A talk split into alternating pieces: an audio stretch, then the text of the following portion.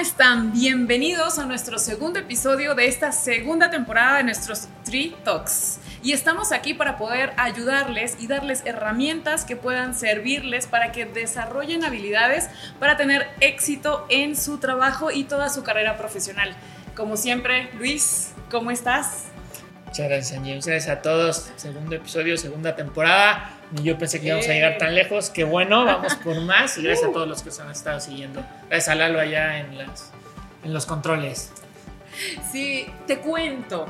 ¿De qué vamos a hablar hoy? Un tema súper importante, el manejo efectivo del tiempo, pero especialmente para personas que están muy ocupadas.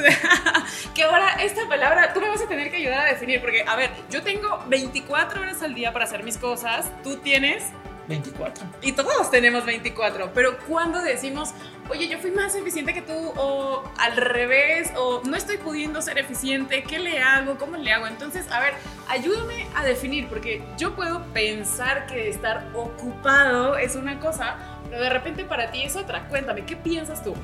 Mira, creo que ha sido todo un tema esta parte, ¿no? De hecho, hay un curso que estamos dando ahí de agilidad, chequenlo en Street Talks. Y de hecho, la primera temporada, la que, la que yo lo, lo di, hablé mucho de eso. Pero lo importante es lo que dijo ahorita Angie, de la parte de ocupado y la parte de profesionista. Últimamente, sobre todo en América Latina, lo sufrimos más en América Latina. Ha pasado en otros países, pero más aquí. Tenemos lo que se llama trabajos que te llevan al burnout que son de alto estrés y alta demanda. Y a veces lo confundimos de que tiene que ser el director general de Cemex y no siempre es así. Es en muchos ámbitos. Por definición, se trata de un trabajo que te exige altas cantidades de energía, tanto física como mental, pero también altas cantidades de tiempo. Ahora, no estamos hablando del tiempo ocioso, porque acá eh, tenemos un récord en México y en muchos países de América Latina de que somos los que más estamos en la oficina, ¿eh? pero no necesariamente es por eso. Bueno, si suponiendo que estás trabajando al 100% todo, dame chance para el cafecito. El cafecito, el, pisco, el pisco. Ah, no, no, en hora laboral no, eso es para después. Ah, sí, sí, Bueno, yo sí he cerrado negocios con pisco, pero luego les cuento. Eh, entonces, el, el punto es que eso pasa y tiene pros y tiene contras, pero entonces definámoslo como tips del manejo de la gente ocupada bajo estos trabajos de alta demanda, tanto de energía como de tiempo. Y puede ser eh, cualquiera, ¿eh? o sea, un, un, camionero es un perfecto ejemplo, un perfecto ejemplo de este tipo de cosas, porque es alguien que no puede dormirse, o sea, tiene que estar manejando veintitantas horas al día de un lado al otro y tiene que estar poniendo atención a todos lados. Es una labor sacrificada. Es una ¿eh? labor muy sacrificada y de mucha. Entonces, ¿tiene pros? Pues sí, tiene pros y por aquí los estuve anotando porque hay muchos y por eso tienen, tienen el tema. Primero, obviamente, pues son mejor pagados porque pues, casi nadie los quiere. De hecho, está muy de moda y el que no es que yo necesito calidad de vida. No, sé si vieron, pero salió un reportaje de las consultoras de, de Boston Consulting. No sé si ya ves que es acá como que la elite de los trabajos las consultoras. Sí. Por primera vez en años, la gente les estaba despreciando los trabajos. O sea, les decía, no es que tú quieres que esté ahí todos los días y yo me gusta ir a pintar en las tardes. Entonces, claro. yo no.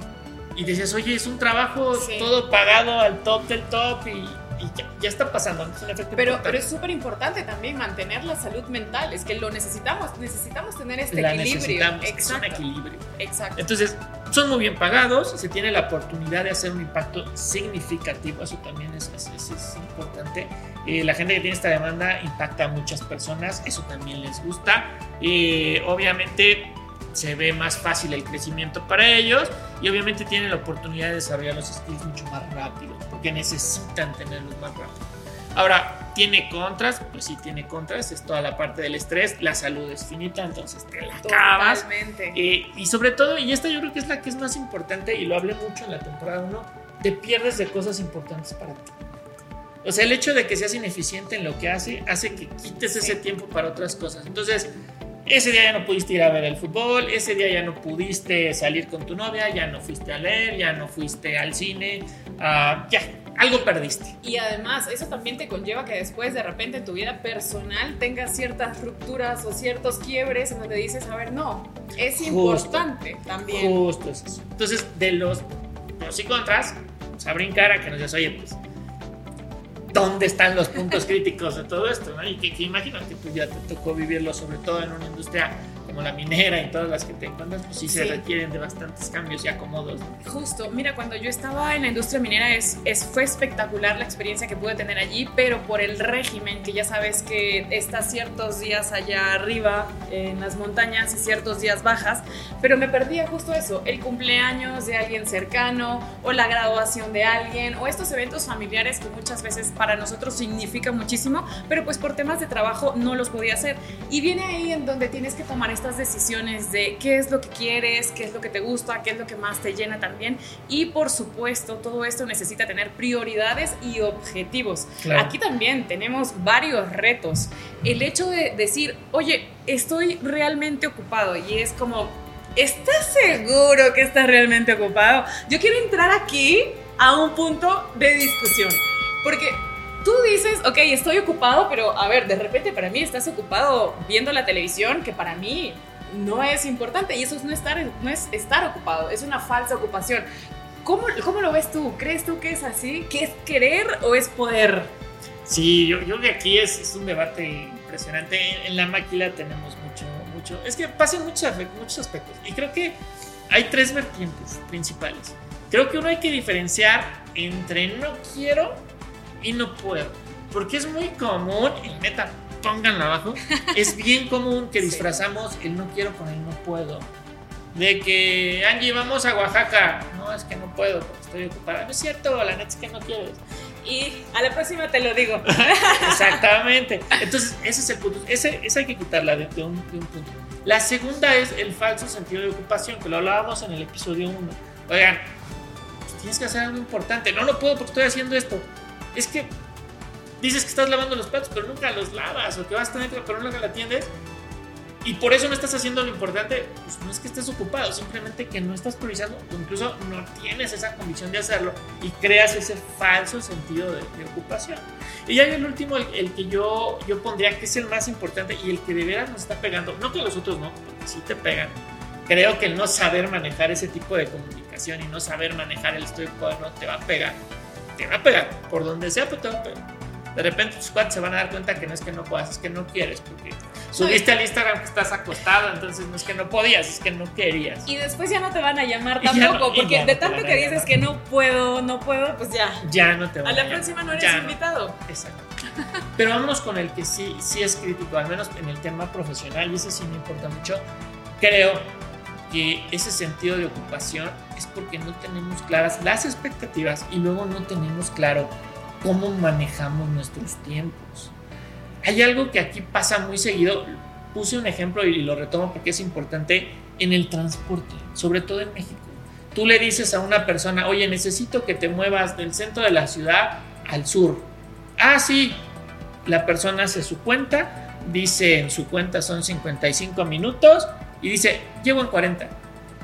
¿Cómo? O sea, tienes que hacerlo completamente al revés, porque tienes que saber que en muchas ocasiones la distancia no solamente la vas a medir en kilómetros, la vas a medir en los tiempos que te toma.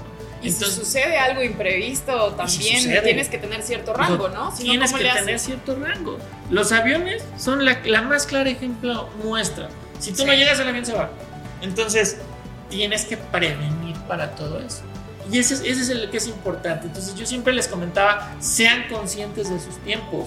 Eh, muchas veces cuando estamos en la industria de la logística, le digo, oye, el camión hay que descargarlo. ¿En cuánto tiempo lo descargas? Porque al final son sumas, restas y divisiones. Pero si no las tomas en cuenta correctamente, se te va de las manos. Entonces, no, es que me toma 30 minutos. Espérame, pero ¿por qué es que 30 minutos? No, es que siempre son 30. No, pero este viene doble y este es en la noche y la gente te va a faltar y es domingo y el otro día es día del padre, entonces seguramente no se te va a aparecer nadie.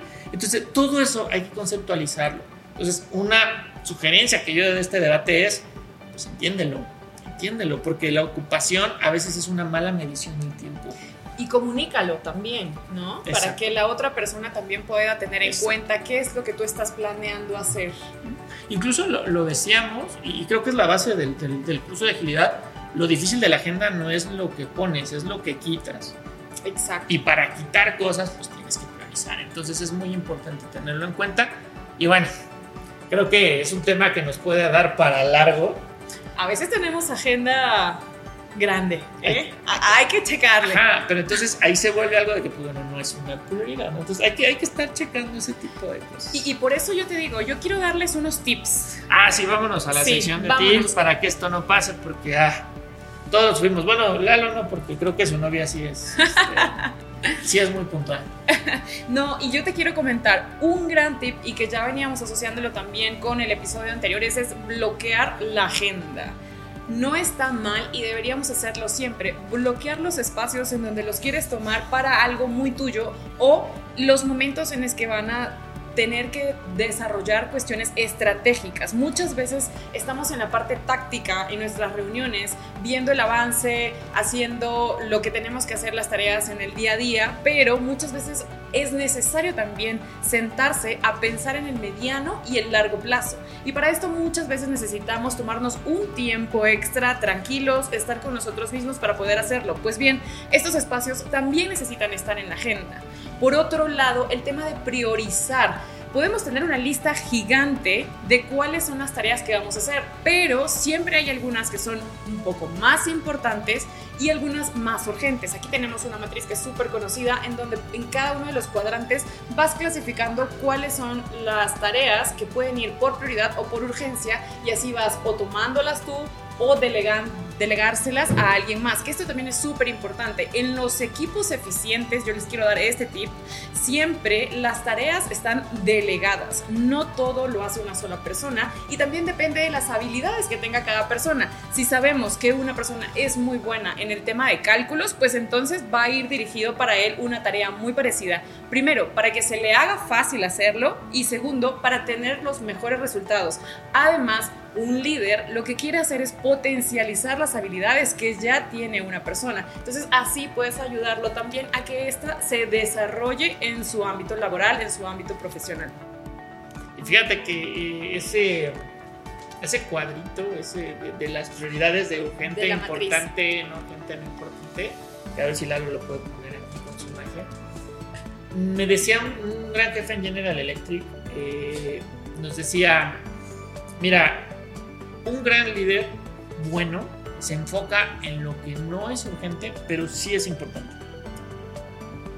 Y le delega a su equipo lo que es importante y lo que es urgente. Y su única tarea es que lo que le está delegando en ese sector cada vez sea menos. Que te vuelvas alguien que está viendo siempre todo.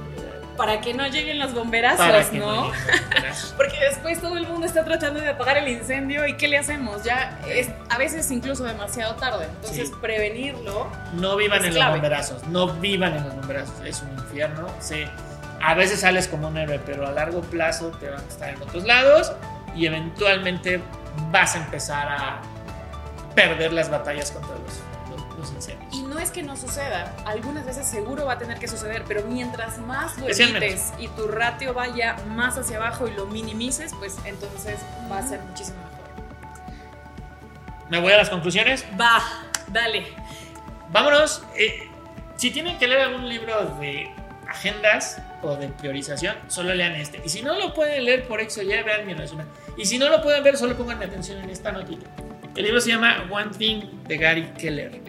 Y te dice, prioriza una sola cosa.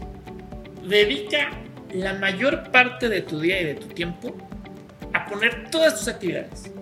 Y busca cuál es la más importante para ti, para darte ese resultado en el corto, largo, mediano plazo. Vete más a largo. Esa hazla.